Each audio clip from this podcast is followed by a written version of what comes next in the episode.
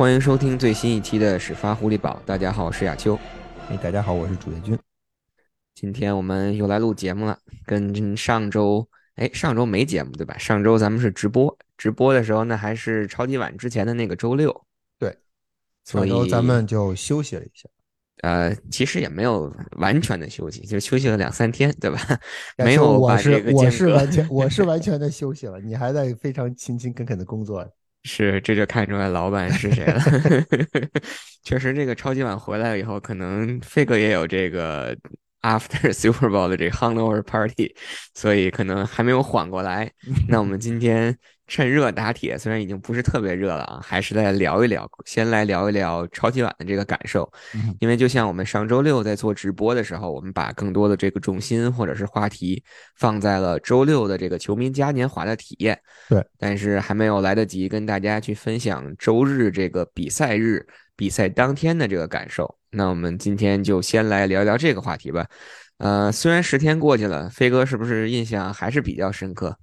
哎呀，印象实在是太深刻了。那天亚秋咱俩回来坐了红眼航班，大家可能从我们的微博里边能够看到，我们从菲尼克斯是咱们是几点飞的？一点，凌晨一点起飞的是吧？差不多啊，嗯凌晨一点，我们看完比赛，马上就去去了机场，然后从机场直接飞回来。那一宿，亚秋你好像睡得不错，我这一宿我是在飞机上是基本上没怎么睡觉。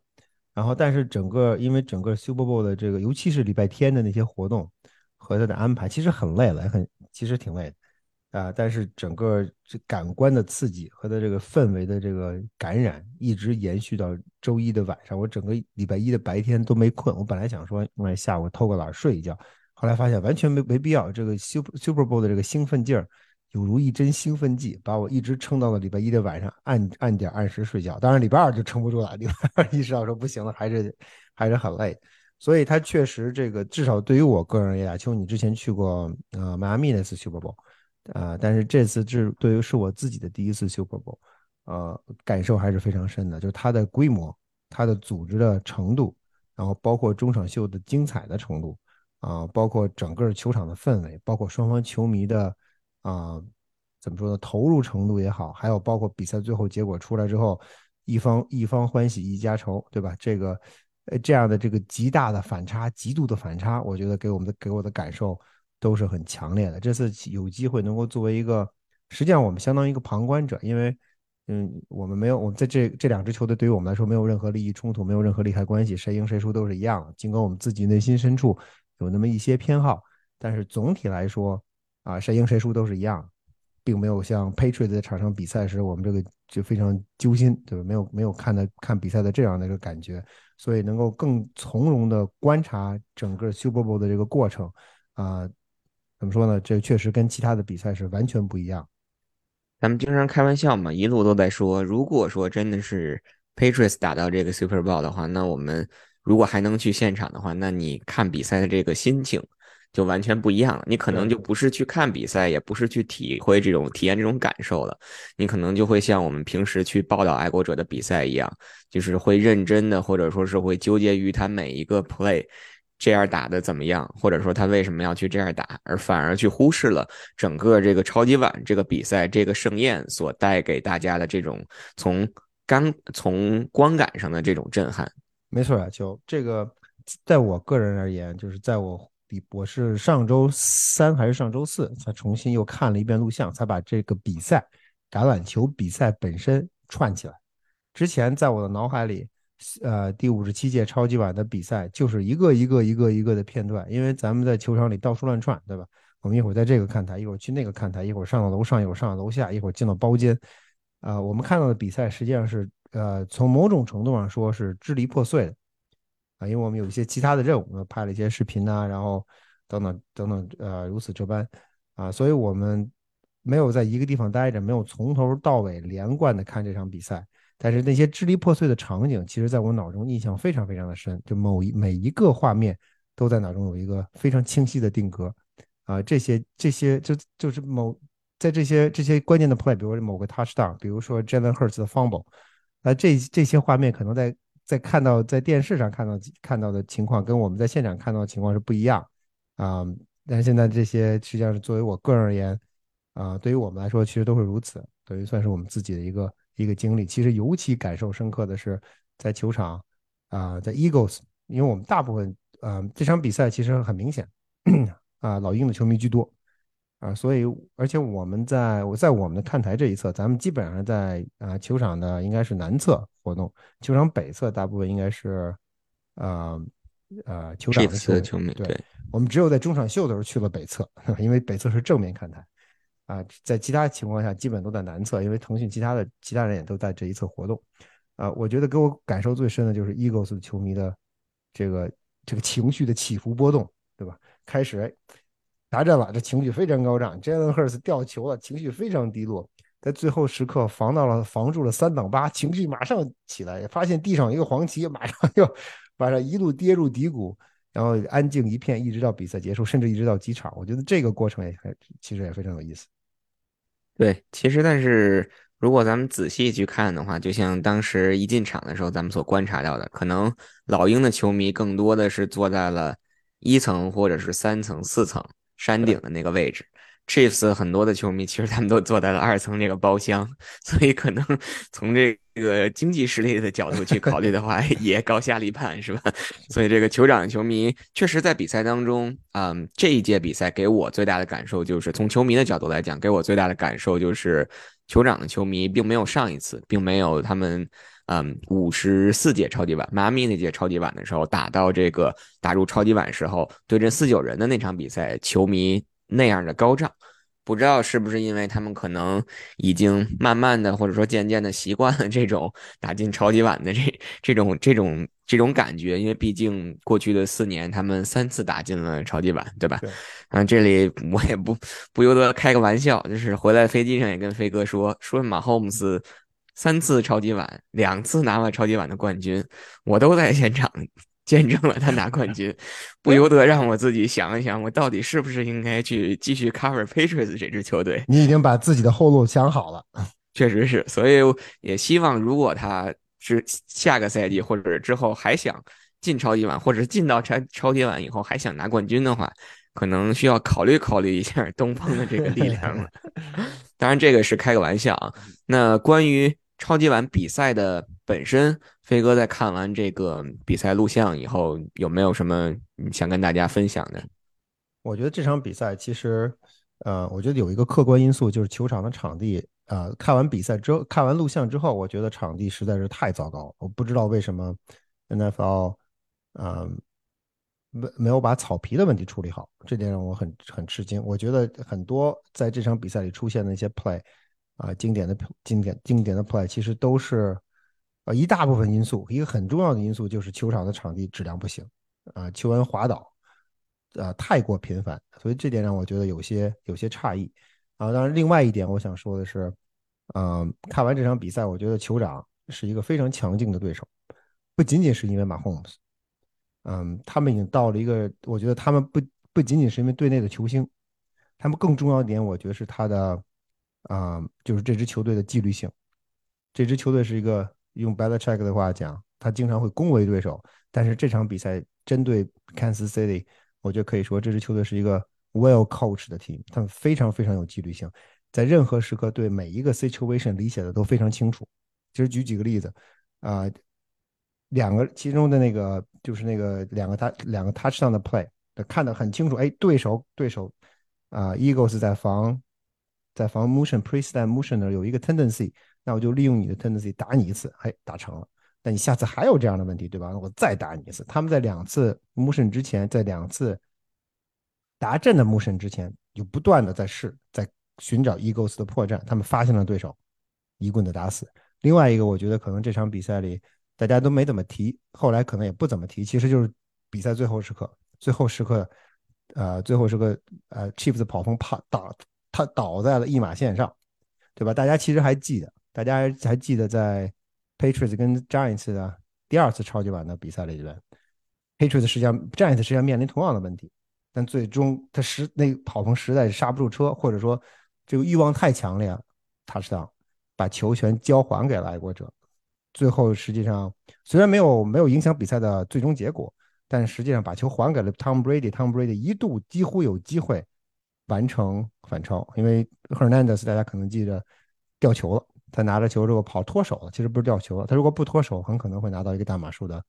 接球，啊，比赛结果可能反倒不会，可能就很难预料。但是那个 play 在这场比赛里边，我们可以看到 Eagles 实际上选择同样的办法，你你 touch down please，求你了，你赶紧进来吧，我就差把你抓进来。但是 Chief 的球员从上到下头脑非常清醒，在那个关键时刻。躺到了一码线上，大家几年以后不会再想到这个球，不会再讲到这个一码线上倒地。大家想到的可能是马洪斯啊，三进超级碗，两夺总冠军，chief 的王朝。如果他们有王朝的话，这是他们王朝最关键的一个奠基石。这个这一幕就过去了。但是，但是在但是这场比赛最关键的一个一最关键的一个 play 在最后时刻，整个全队的纪律性，全队的头脑非常清晰，这点我觉得非常非常可怕。他们让我们看到了，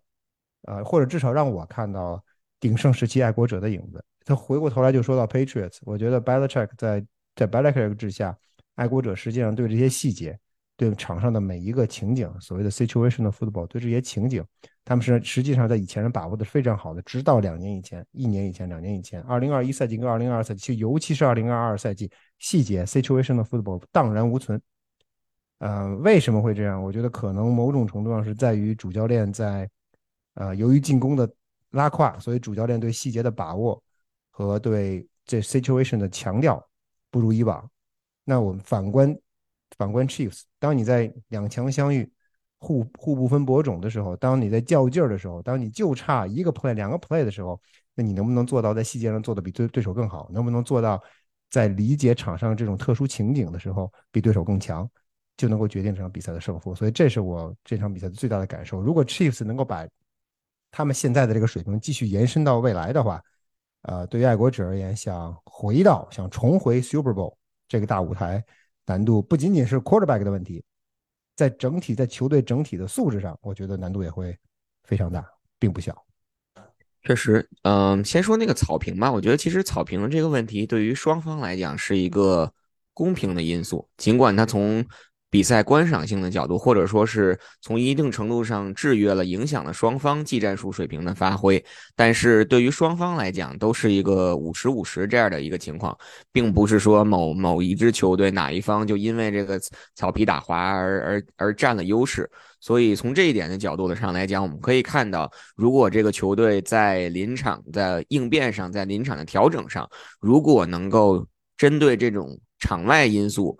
给他们造成的影响能够及时调整的话，其实也可以在比赛当中占据一定的优势。另外就是飞哥谈到的这点，就是细节上的这个问题。呃，无论是从教练临场的这种调整，因为在就像飞哥说，你，不停的再去反复试这个 pre snap 的 motion，看到了对方，看清楚了对方究竟是怎么一个盯人，怎么一个换防的情况下，那我一次两次到第三次的时候，我抓到了你这个破绽，我就。往死里去打，紧紧接着带来的就是两个大阵，而且关于细节的这个问题，其实还有一个新闻可以给大家分享的是，就是我记得在超级碗开始之前看这个球两支球队的这个 pool reporter，他们在周中的这个训练，因为周中的训练，超级碗这一周周中训练是不对媒体开放的，应该是只有一两名记者吧可以去观看这个球队的这个训练，然后并且在训练结束之后啊发一个新闻的通稿。以供所有的这个媒体或者说球迷朋友去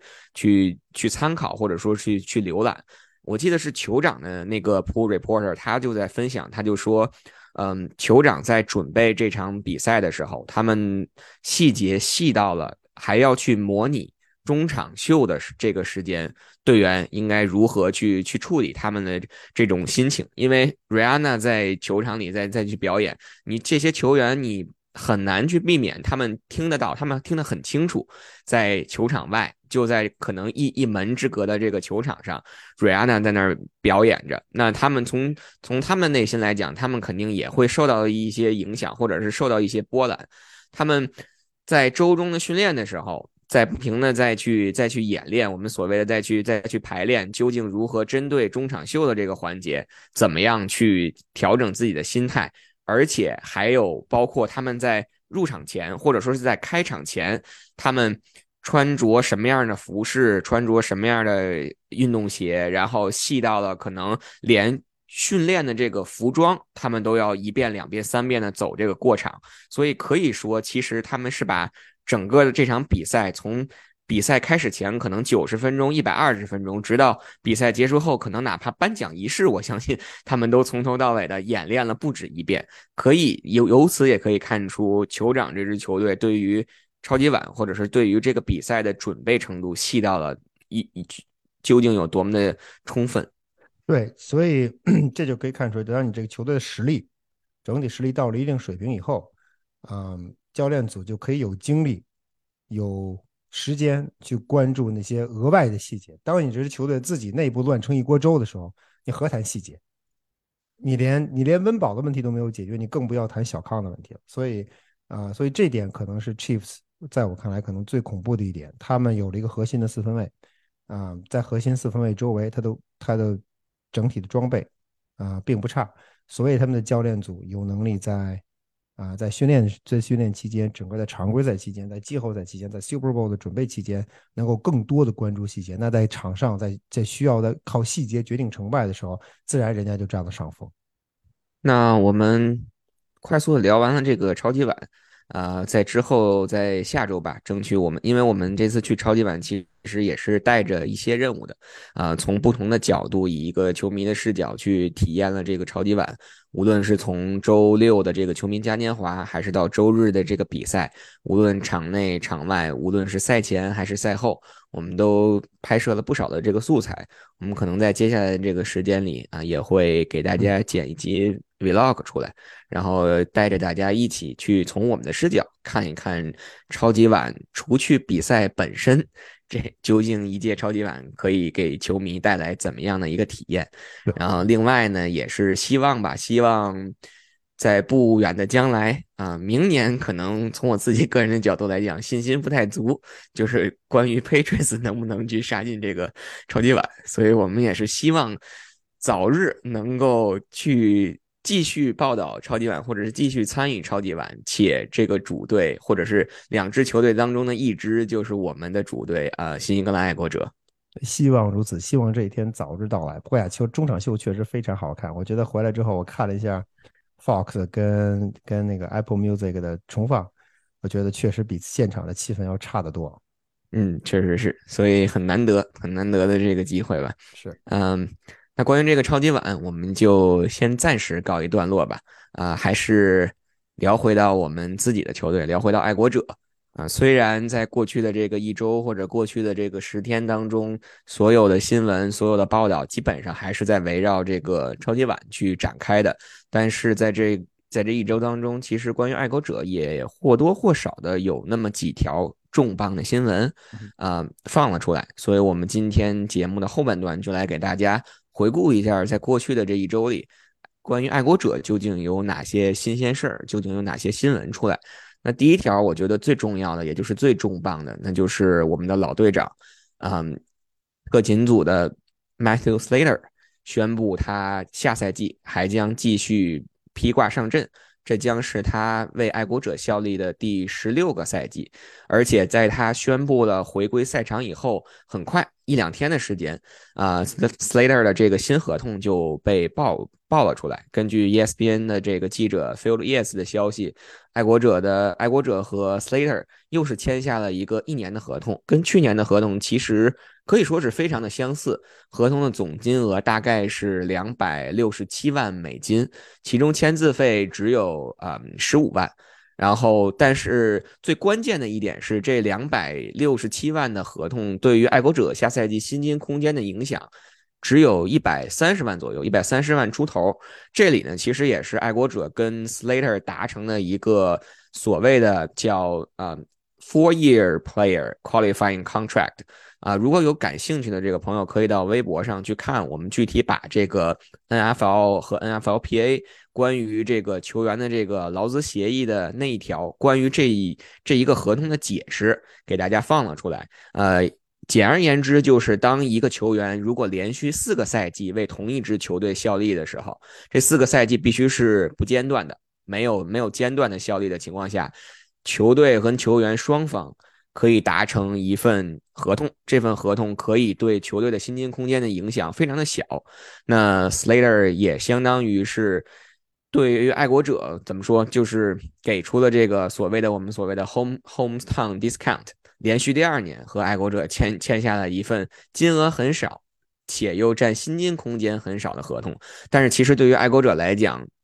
，Slater 的回归远比。对薪金空间影响小，这这这一点所所起到的作用要大得多，因为这是特勤组最关键的一员，哪怕可以说是更衣室里最关键的一名球员，决定为爱国者再效力一个赛季。亚秋，我如果没记错的话，上一次签下类似合同的球员，其实应该是 James White，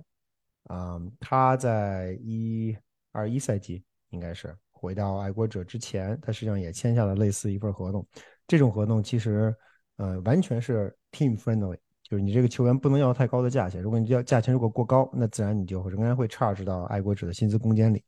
其实 Slater 回归爱国者，我觉得可能更多的这绝对是爱国者 Bill Belichick 努力的结果，因为人家可能早就想退了啊。人家上个赛季就咱们记得在最后一场比赛结束之后，Matthew 在啊在中圈跟自己家人合影啊，然后。赛季结束之后跟大家握手，人家这态度已经很明显了，老子不打，老子够了，老子可以回家抱娃继续休息了。那结果，经过估计可能也耐不住劝，对吧 b a l c h e c k 可能 使足了劲儿，Slater 回归，他的回归对爱国者的影响非常重要。钱不钱不是主要问题，而且就算他离队，恐怕也不会，他也不会去效力于其他的球队，他的 legacy 就在新英格兰。但是他的回归，他回到爱国者，在更衣室的影响是巨大的，尤其现在考虑到。特勤组其实并不是非常稳定，对吧？我们去年上个赛季特勤组表现的一塌糊涂，一塌糊涂，而且这个赛季目前来看教练不换，没有换教练的迹象，啊，周 Judge 到底是一个什么 role 啊？他可能没不离开爱国者，但是他会不会进入到特勤组帮助特勤组去去改善自己的竞技水平？目前也是个未知数，好像似乎似乎也没有这个迹象，因为如果你是特勤组的主主教练。特勤组总教练不换的话，那周炸是过来算干嘛的呢？名不正则言不顺啊！所以在基于这种状况，如果 Slater 退役的话，那爱国者下个赛季特勤组的状况其实很看很很值得，很值得怎么说呢？值得担心的。尤其很多关键位置的人也并不是非常稳定，比如说 Punter 是谁不知道，Kicker 是谁其实你也不知道。然后你的这个 Gunner 再走掉一个，就剩下一个 Schooler 二年级新秀。这这怎么打？新赛季到底能能成什么样子？去年到谷底了吗？以我们之前可能觉得去年到了谷底，如果以这样一个班底，这样一个教练的班底去打二零二三赛季的话，也许会发现谷底还没到呢，还可以继续往下走。所以他回他的回归对于稳定爱国者是非常重要的。嗯，我还有老话重提，咱们之前曾经说过，这个这个冠军的底蕴实实际上是靠人来传承的，不是靠你六面旗子。你六面旗子挂在墙上是挺是挺招摇，对吧？但是你如果底下人都换了。那你来的那些人看着那面六那六面旗子是毫无感觉的。Slater 作为老臣，作为呃在爱国者效力这么长时间的队长，他对爱国者这个这个精神的理解他是很到位。所以啊，留队传承这个应该是二零二三赛季他他在爱国者队内的最主要的任务啊，希望他能把这个任务做好。特勤组千万不要再像上个赛季那样拉胯了。说到这个留队传承呢，不得不提的就是。另外一名老将了，就是 D Mac 了。我觉得 D Mac 相信 Belichick 同样也是苦口婆心的做了不少的工作，但是从 D Mac 个人的角度，至少从目前反映出的这个消息来看，他还没有做最终的这个决定。嗯，这周嗯，美东时间这周应该是早些时候，周一吧，大概他在接受这个采访的时候也表示说，他现在还处于这个休假阶段，而且马上要出去度假了。然后三月初或者是二月底的这一周，还要跟他的这个啊，跟 Jason McCourty 一起去旅个游。然后可能要到这个 League Year 开始，也就是明年，也就是三月大概十号、十五号左右的时候，才会真正的做出这个决定。嗯，所以关于 D Mac 能否回归的这个这个消息，或者是这个决定，我们可能还要在。等一等，再等个大概三周的时间，嗯，所谓这个好事多磨，但其实从我个人的角度而言，我觉得这个情况并不是那么的乐观。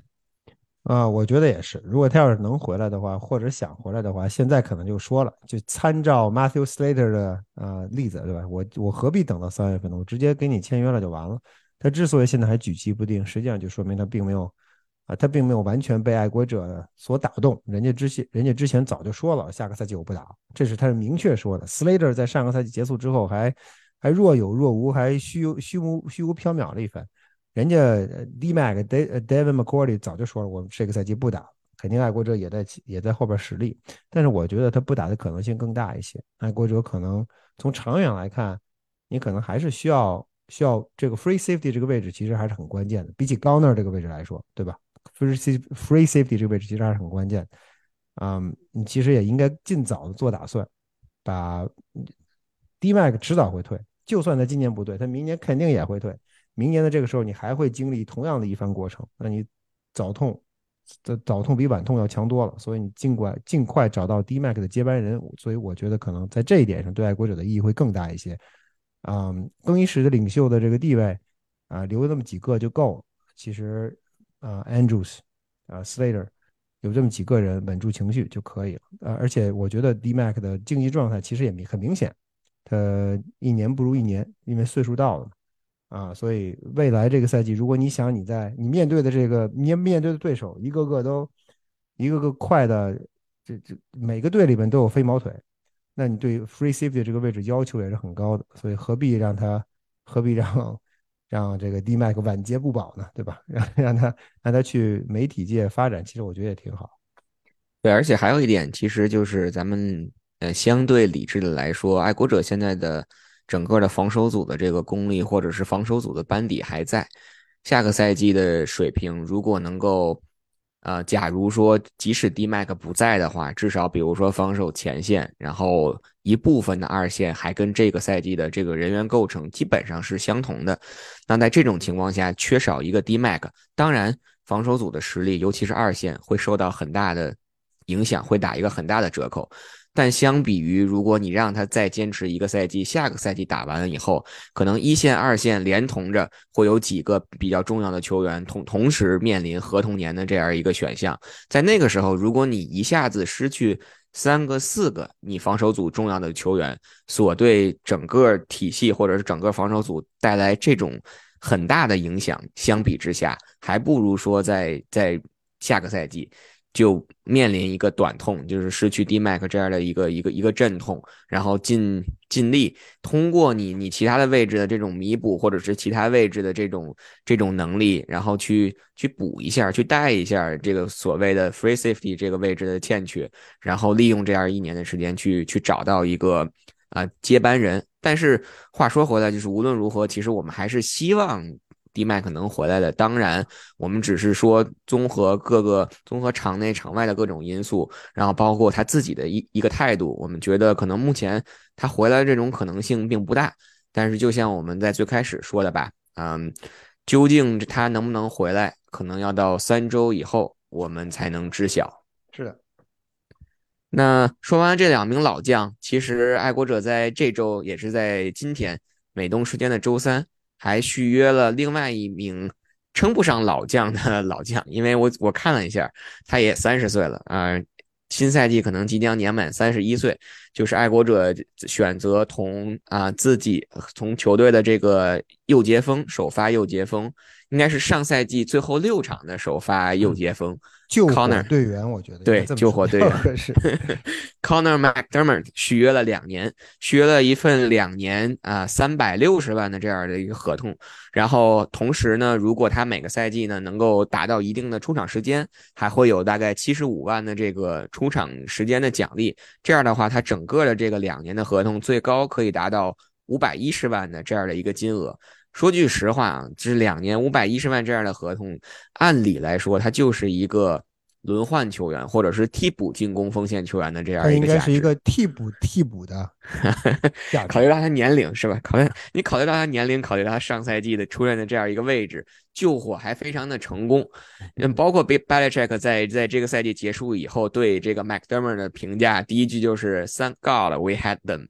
Last year，对吧？就是在那个时候，在 i s a i Win 打不了，在 Marcus Cannon 上了 IR 的情况下，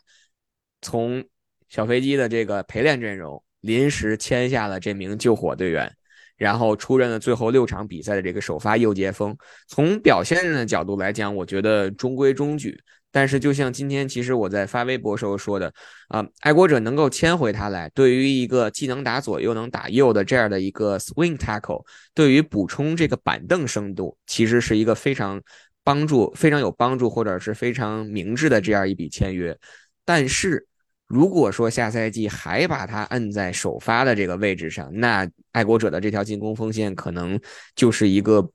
不进反退的这样的一个结果了。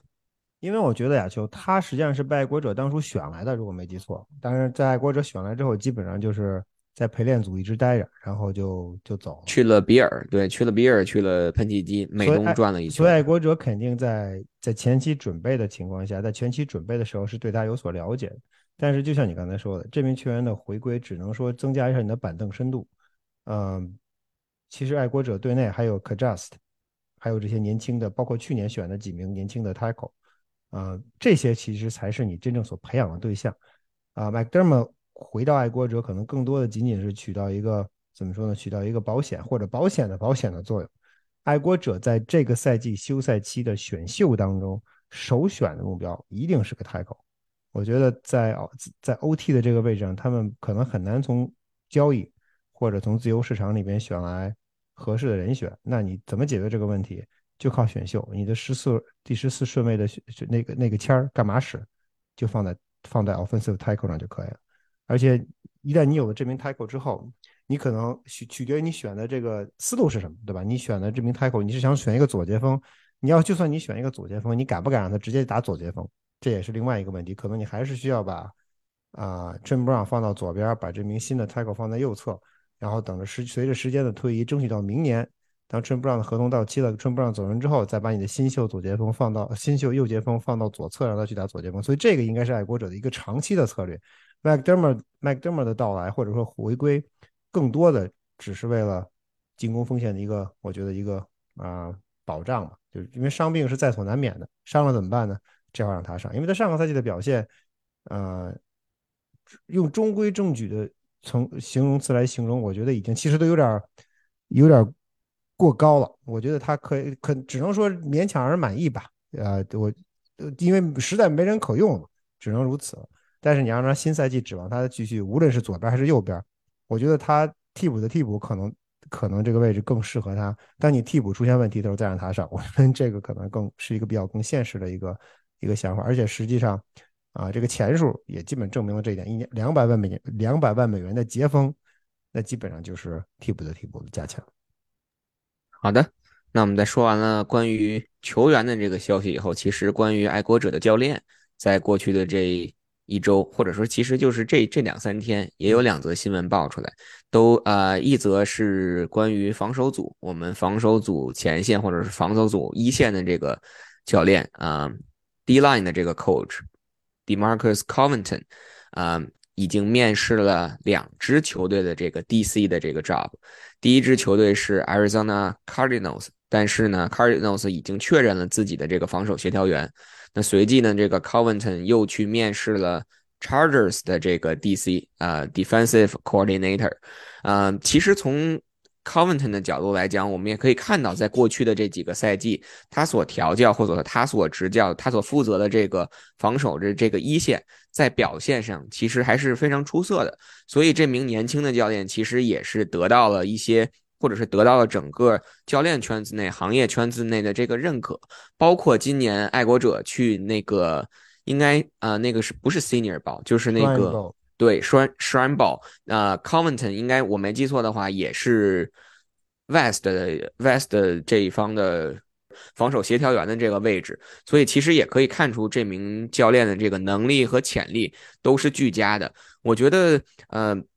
他面他去面试这个闪电的这个进攻协调员啊，可能拿下啊 DC 的这个这个位置的。这种可能性并不大，但是其实从另外一个侧面也反映出了他可能在未来的一个赛季或两个赛季会获得更多的这种面试的这种邀请。一旦他的这个能力达到了的话，我觉得他的离开或者他的离去，对于爱国者来讲，可能在未来也是一个概率很大的事儿。所以，所以从爱国者的这个角度来讲，如何留住这样的教练，无无论你是在队内给予他更更高的这种啊。责任或者是更高的这个位置，还是说你想办法尽早去去找到他的这个替代者？这个对于爱国者的教练组来说，其实也是一个需要去考虑的事情。另外呢，就是大胡子今天爆出来的消息，Patricia 去这个野马面试了防守协调员的这样的一个位置。我觉得无论是对于他个人来讲，还是对于爱国者来讲，其实都是一种。都是一种解脱，带引号的解脱，因为回归他的老本行嘛，对吧？你不适合做这个进攻啊协调员，你不适合喊这个进攻的 play，但是你在防守上，你是从你你是以防守出名，以防守这个在联盟占有一席之地的。那回到你的这个老本行的这个位置去面试这样的一个工作，对他自己来讲，其实也是一个非常好的这样的一个发展。对，但我觉得亚秋对我稍微觉得有一点点。嗯，意外，因为我觉得，嗯，根据 Patricia 跟 Belichick 之间的关系来看，嗯，我我总是觉得他 Belichick 最终还是会把他留在爱国者，而且从 Patricia 自己的从他自己角度出发，他现在应该是他的市场价值最低的时候，可能都已经到底儿了，对吧？上个赛季打成那个样子，进攻不是进攻，防守不是防守，他的这个位置非常尴尬，他这个时候出去，他所得到的话语权，或者说他所能得到的。呃，空间和信任，我觉得相对而言其实可能都是比较小的，所以他而且他去的这个位置，他去的这个地方好像也不是很好，对吧？你去 Denver，抬头一看，四面四面环山，对吧？东边是 Justin Herbert，北边是 Mahomes，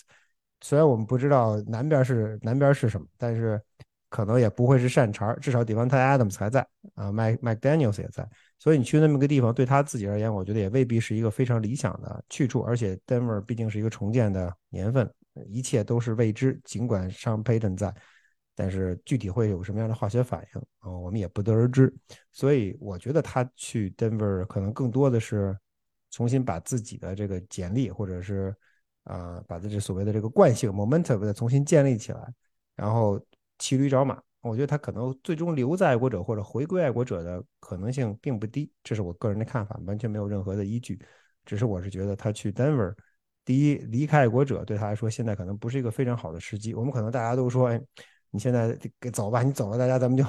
再不相见，江湖永别。但事实上不是这样，他跟显然跟他跟白德柴克之间的关系是非常啊非常近，而且。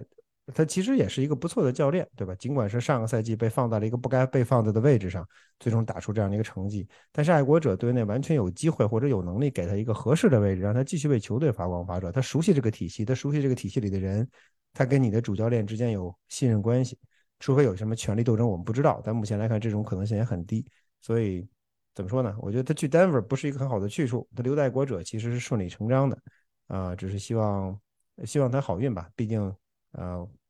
毕竟兄弟一场，希望他一切顺利。Senior Football Advisor 的这个职位还给他留着，但现在的问题就是，老板对他还有多大的兴趣？这个是一个更关键的问题。即使 Belichick 可能在护着这个 Patricia，但是如果 Craft 这关过不去的话，那可能他回来的这条路也也就被堵上了。毕竟他的合同已经到期了嘛，对吧？还不像这个 Joe Judge。还有这个巨人给掏着钱，所以这个可能也可能也是一个因素。但是，嗯，对于这样一个教练来说，一年可能